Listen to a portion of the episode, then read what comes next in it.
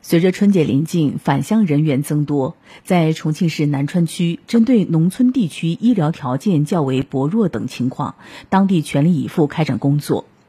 上午在村卫生室坐诊，下午对摸排出的重点人群上门进行健康监测，成了重庆市南川区三泉镇观音村乡村医生蒋龙这段时间的工作日常。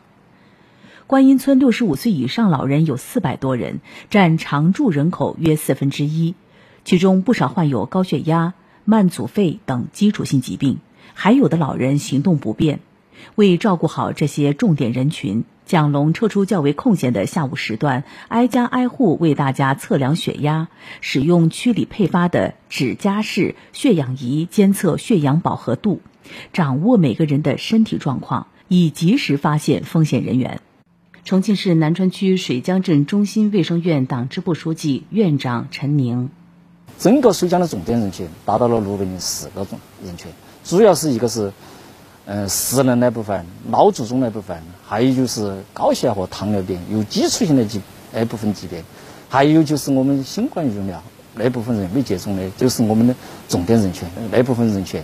我们进行的有效管理，每周进行三次的一个回访。次重点人群，水江达到二百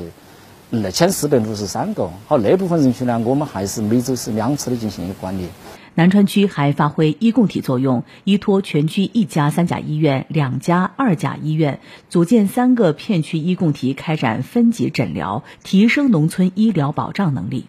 重庆市南川区水江镇中心卫生院党支部书记、院长陈宁，针对春节前后。那部分返乡的呃农民，据不完全统计，大概得上万人。所以说，我们呢都说，整个水江还是确保了着我们人员的一个保障，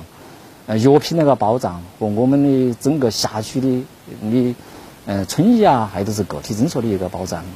记者从重庆市卫健委了解到，当前全市区县村卫生室和乡镇卫生院各类主要治疗药品均有一定储备。重症患者出诊转运顺畅，医疗资源总体可满足病人所需。正进一步细化全市农村地区疫情防控工作措施，全力保障农村地区人民群众生命安全和身体健康。